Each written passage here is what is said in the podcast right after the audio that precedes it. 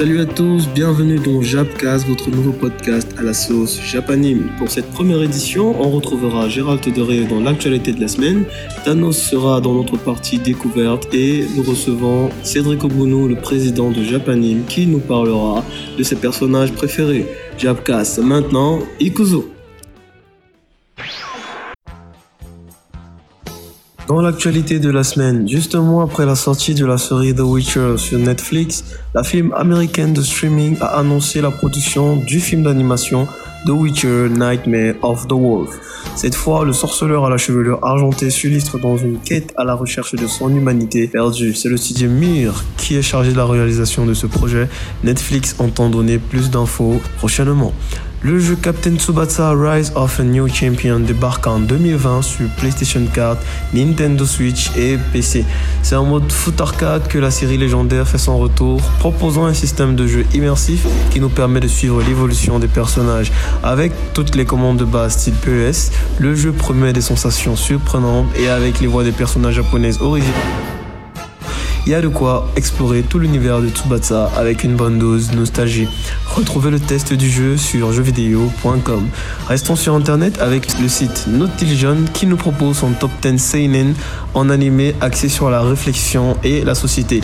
Un classement qui nous a paru plutôt intéressant vu que dans la sélection vous retrouverez Dead Parade, Violet Evergarden, Be the Beginning ou encore Psycho Pass. Retrouvez les détails de la sélection sur nautiljohn.com.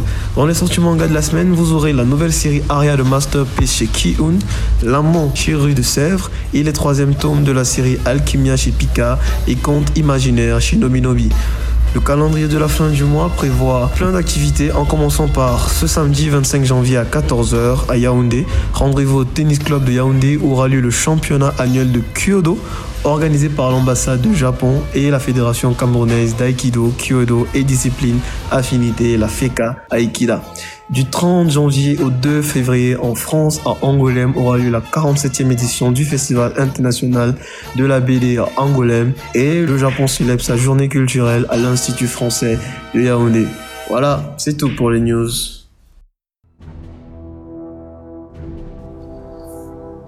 La découverte de l'édition nous amène dans l'univers Marvel. Alors que le cycle Avenger de Marvel Studios a tiré sa reverence l'année dernière, nous avons choisi de faire un petit focus sur le personnage antagoniste principal de la saga, Thanos. Alors explorons un peu l'univers Marvel comics cette fois et découvrons qui est vraiment le puissant détenteur du gant de l'infini.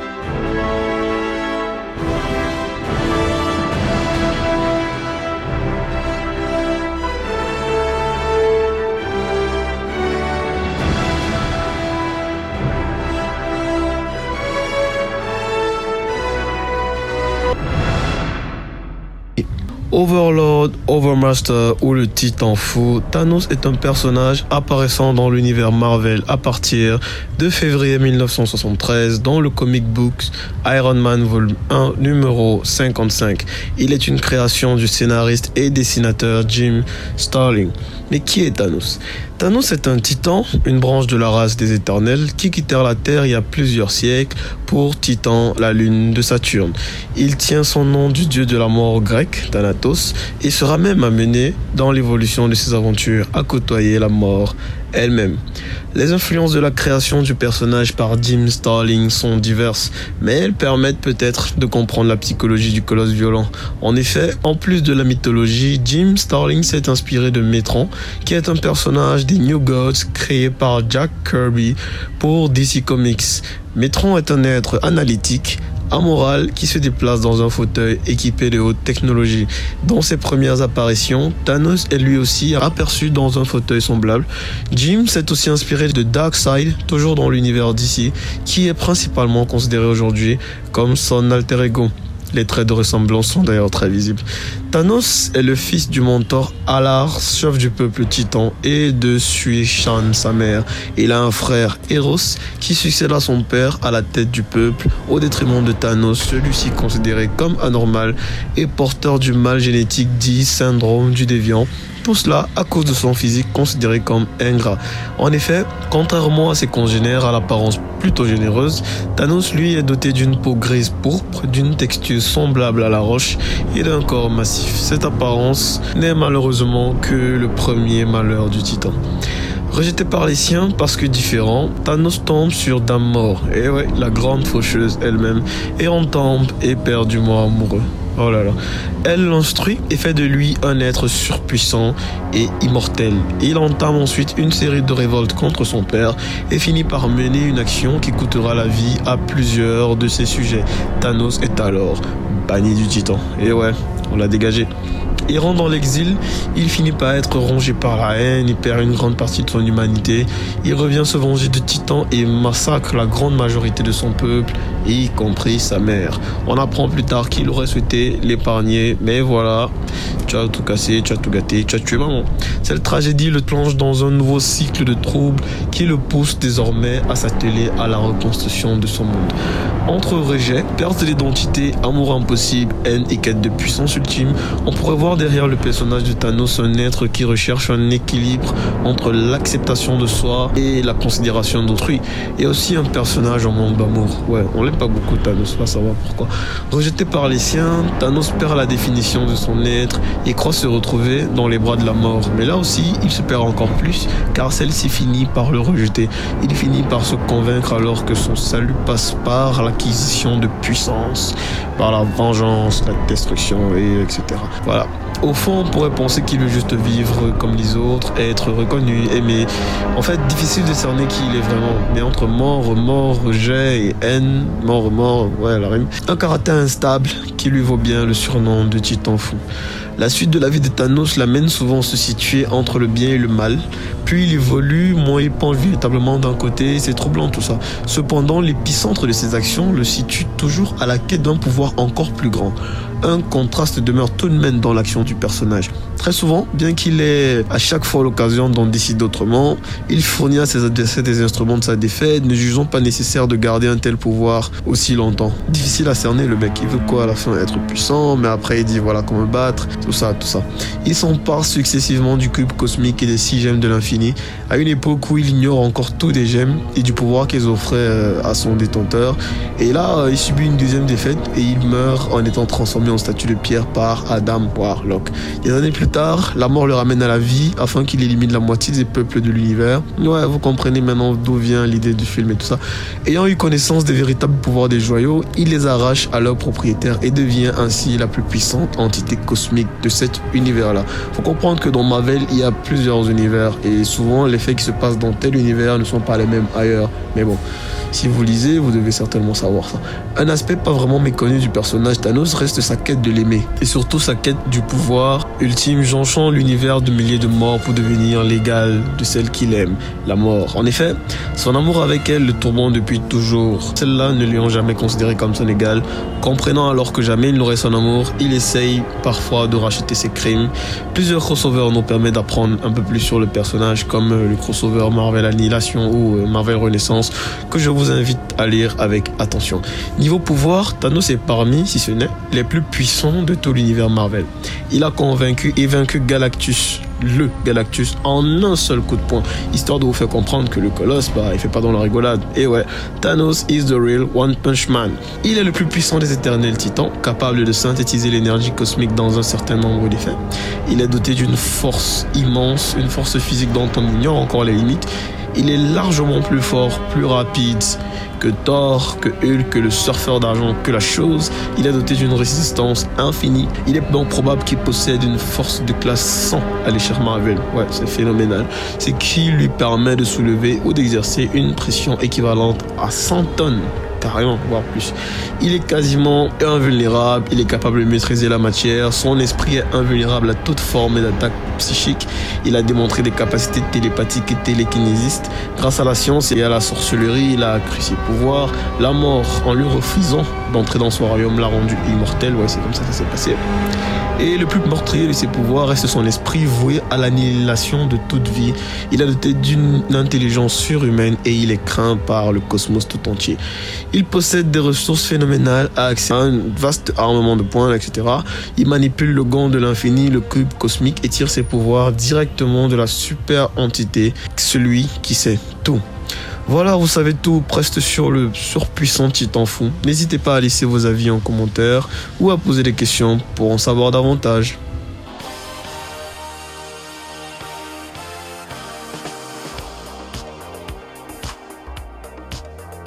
Bon retour parmi nous, chers auditeurs. Nous entamons la troisième et dernière partie de notre Japcast. Vous avez compris le jeu de mots, Japanime, podcast. Enfin, bref, vous avez compris.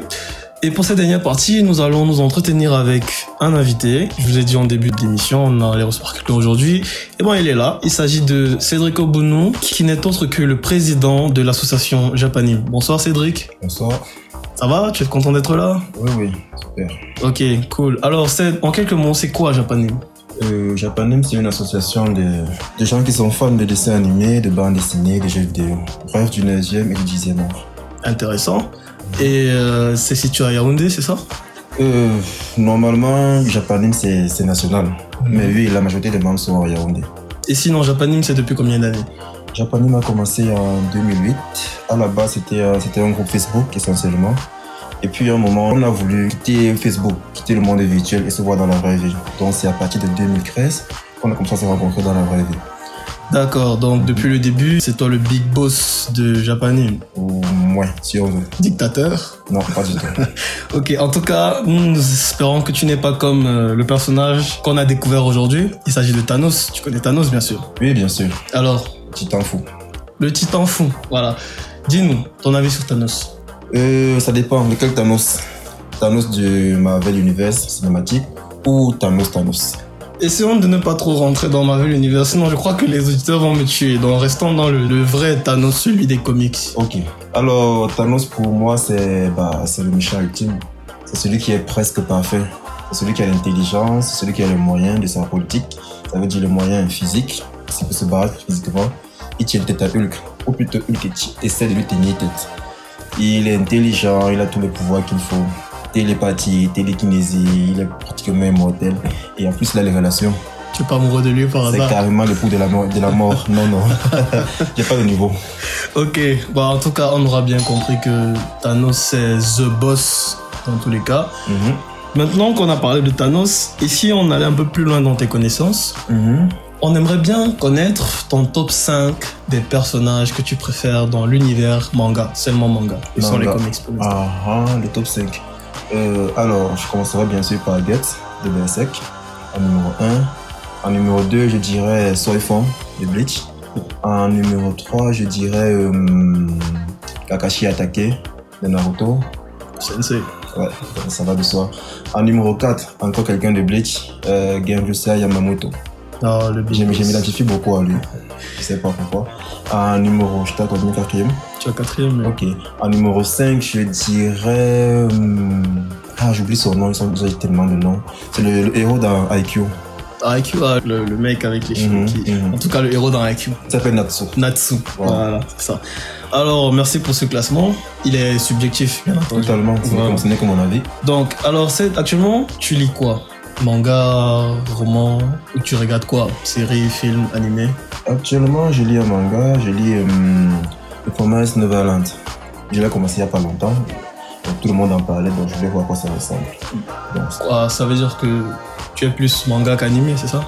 En fait, c'est surtout une histoire de, de disponibilité. Hmm. Les animés, je préfère beaucoup les animés. Les animés sont chronophages ces jours-ci, ça prend beaucoup de temps. Je préfère lire parce que je peux lire quand je veux. Et tu, apprécies le manga? Oui, oui, il est super. Du coup, tu génial. Je recommande, oui. Et en dehors de euh, Promise Neverland que tu recommandes, d'autres conseils à donner à des auditeurs qui cherchent quoi lire actuellement ou regarder? Euh, Actuellement, qu'est-ce que je pourrais conseiller comme manga? Actuellement, je, suis. Hum, j'ai fait beaucoup de récro. Ça veut dire que j'ai lu des vieux trucs. Mhm. Je conseille effectivement de recommencer, d'aller à la base. Parce que, par exemple, on a vu beaucoup d'animes, mais on n'a pas lu les mangas lesquels les animes sont adaptés je vous conseille de lire le manga de IQ, justement, le manga de Pocono Basket, le manga de de Dragon Ball aussi, qui est un vrai classique. Et puis il faut oublier Berserk et Gantz. Gantz surtout. Ok, donc le conseil de, de Seth, c'est de revoir ces classiques. Ouais. Ça fait un peu vieux, mais bon, C'est le principe. c'est le principe. Alors, un dernier mot avant de nous quitter. Je sais pas, comment on rejoint Japanim, voilà?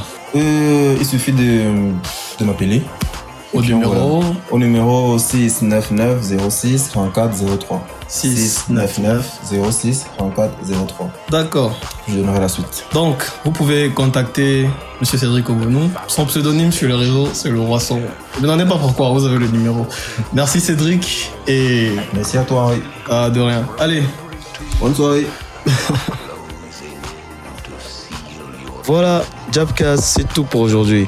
À la réalisation, nous avions Charlie Tarma. Au micro, je suis HC. Merci d'avoir été des nôtres et rendez-vous dans deux semaines pour une nouvelle édition. D'ici là, restez connectés sur les pages du Japanim. Ja.